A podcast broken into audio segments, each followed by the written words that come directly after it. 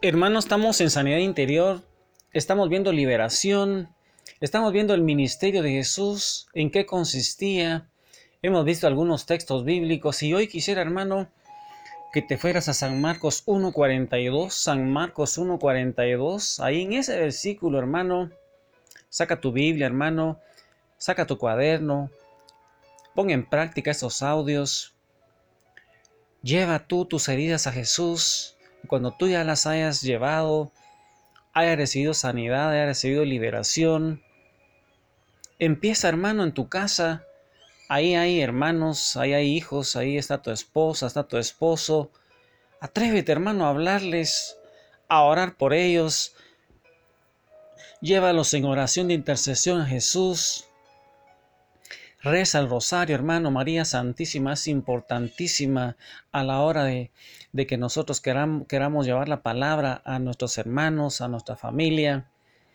María Santísima es importantísima eh, en la oración de intercesión. Ella es poderosísima, hermano.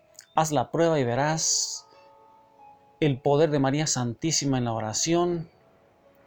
Yo quisiera hoy entonces en San Marcos 1.42 a que lo leas, hermano. Ese texto dice, tan pronto terminó de hablar, la lepra desapareció del hombre y quedó limpio. Palabra del Señor. Mira, hermano, dice que tan pronto terminó de hablar Jesús. La lepra desapareció del hombre y quedó limpio. Al instante la lepra se fue de aquel y quedó limpio. Y en San Marcos 2.9 también, hermano, ahí en San Marcos 2.9, adelantito, hermano, ahí Jesús nos va a ir hablando de algunos aspectos de para recibir la sanación y recibir la liberación. Aunque ese texto ya lo hemos observado, hermano, tiene es tan rico, la escritura es tan rica, hermano, que podemos hablar de ese mismo texto y con nuevas interpretaciones, con nuevas inspiraciones del Espíritu Santo. San Marcos 2.9 nos va a hablar de aquel paralítico hermano que lo llevan. Aquellas cuatro personas, también esa hermano es una oración de intercesión. Cuando nosotros llevamos a las personas a los pies de Jesús en oración, pedimos por ellos. Mira hermano, cómo Jesús nos va a hablar. ¿Qué es más fácil decir al paralítico? Tus pecados te son perdonados, o decirle, levántate, toma tu camilla y anda. Palabra del Señor. Mira hermano, tus pecados te son perdonados. En otras palabras, Jesús les estaba diciendo, hermano, a esas personas, a esos, a esos fariseos que estaban escuchando a Jesús en ese tiempo, en ese momento, Jesús les estaba diciendo, la causa de tus enfermedades son tus pecados, hermano. Mira cómo tus pecados te son perdonados. Eso es como que les estuviera diciendo, la causa de tus enfermedades son tus pecados, te los perdono, levántate, anda. Cuando leemos lo que Jesús hizo en los evangelios, hermano, observamos que Él corta o va lidiando con el problema desde sus raíces. Estamos tratando con, con entes demoníacos, hermanos, seres que tienen personalidad, que atormentan a las personas. Eh, para la mente humana es muy difícil entender lo sobrenatural de Dios.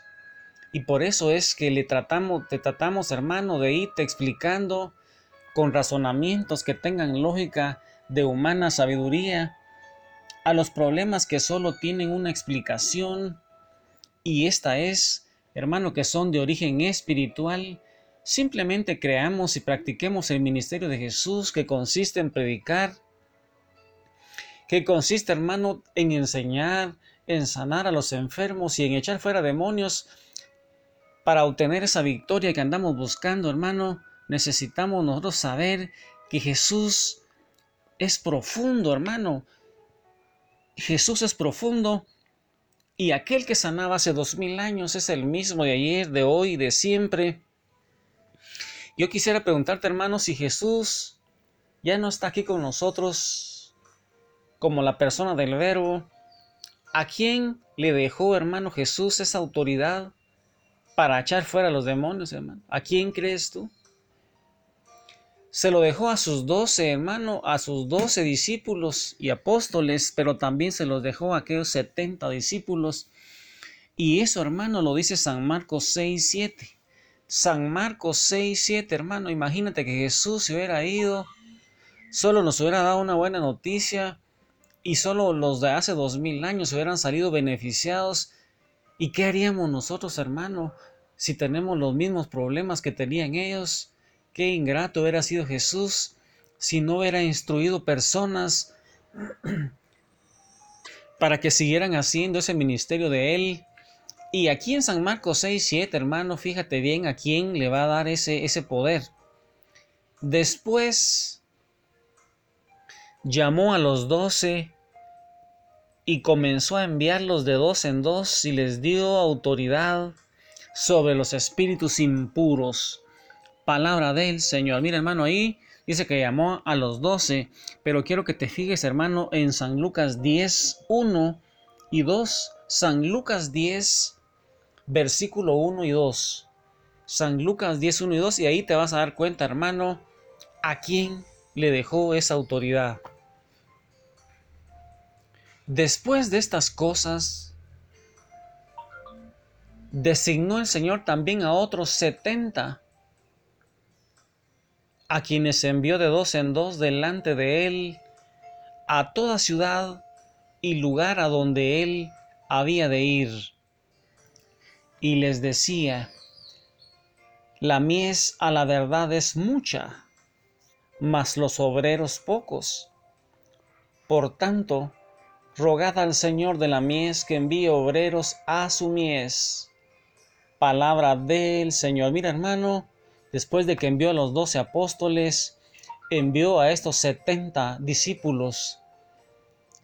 Y hermano, mira, dice que ahí les dio también a ellos el poder de sanar a los enfermos, los envió de dos en dos con esas instrucciones y además les pidió que rogara que ellos rogaran para que hubiese más obreros, hermano, y ese es también una deuda que tenemos donde no pedimos, hermano, no nos ofrecemos nosotros, sino pedimos también para que el Señor mande más sacerdotes santos, más laicos consagrados, más, más laicos santos, que nosotros mismos nos vayamos entregando más al Señor, hermano, que tengamos compasión y misericordia por tantos afligidos y quebrantados de corazón. Pero mira, hermano, también en San Marcos 16, 17, hermano, dice que Jesús va delegando la autoridad a todos los creyentes, hermano, a todos los que creemos en Jesús. Mira, hermano, lo que nos dice San Marcos 16, 17. Estas señales seguirán a los que crean. En mi nombre echarán fuera demonios, hablarán nuevas lenguas, le pondrán las manos a los enfermos y se sanarán. Palabra del Señor. Mira, hermano, Jesús le delega la autoridad a todos los que crean en Él. Toda persona, hermano, que ya cree en Jesús debe tener estas señales. Esas señales van a acompañar a los que crean, hermano. Yo no sé si tú, hermano, crees esa palabra de Jesús. Porque si tú la crees y no lo estás haciendo, hermano, ese es un pecado de omisión tan importante. Y muchas veces nosotros, por no creer, hermano, no vamos creciendo espiritualmente, nos vamos perdiendo de esas maravillas del Señor. Yo te invito hoy, hermano, que ahí al lado de María Santísima, con Jesús, con todos los ángeles, con todos los santos, le pidamos al Padre, hermano, que nos aumente la fe para creer en Él y que nos atrevamos, hermano, si Él ha ido sanando tus heridas, si tú te has entregado a Jesús y te ha ido liberando, tienes vida abundante, hermano, lo justo es que lo que has recibido gratis se lo lleves a otras personas, hermano. Ahora, si tú, hermano, todavía no has sanado, no te has liberado de nada, sigues triste, estás en la iglesia, pero eres triste, una persona atada a los vicios, con envidia, con chismes, con una lengua descontrolada, pues acércate, hermano, a personas que puedan orar por ti. Acércate a tu sacerdote, acércate a personas consagradas, hermano, que, que te podemos ir ayudando. Hoy, hermano, y entonces con María Santísima sigue meditando el rosario, sigue meditando esos textos para ver qué es lo que Jesús te va queriendo decir a ti, hermano, porque Jesús está vivo y es el mismo de ayer, de hoy, de siempre. y nos va a ir enseñando qué tenemos que ir haciendo para, para expulsar los demonios que ocurran en nuestra vida y en la vida de la iglesia, en la vida de la parroquia. Él nos va a ir enseñando que tenemos que ir practicando ese ministerio de Jesús en toda la extensión de la palabra. Tenemos que ir enseñando el reino de Dios, predicando. Tenemos que ir sanando a los enfermos, echando fuera a los demonios. Dios no nos ha dado, Dios hermano nos ha dado a nosotros la autoridad para hacerlo sin temor, para que llamemos a los espíritus por su nombre por ejemplo, le podemos llamar espíritu de depresión fuera en el nombre de Jesús, espíritu de cáncer, espíritu de muerte fuera, espíritu de adulterio, de fornicación, espíritu de orgullo, espíritu de esquizofrenia. Suelta la mente de mi familia, de mis hijos. Tenemos que ordenarle a todos esos espíritus por su nombre que se vayan de nuestra vida, de la vida de los hijos de Dios. No pensemos más que estos tormentos son solo enfermedades y que nada tienen que ver con lo espiritual y más bien solucionémoslos como lo que son demonios que tienen que irse en el nombre de Jesús. Y con esa mentalidad, hermano, de que tú, hermano, le vas a llamar por su nombre a esos problemas que son demonios y que tú tienes la autoridad que Jesús te ha dado. Revisa, hermano, San Marcos 16, 16, 17 ahí te vas a dar cuenta que también a ti, hermano, si crees en Jesús, tú puedes hacerlo. En el nombre de Jesús, yo te bendigo y sigue rezando el rosario con María Santísima. Recuerda, hermano, que el rosario es el arma con que vamos a atar al dragón escarlata. Que el Señor te bendiga. Amén, aleluya.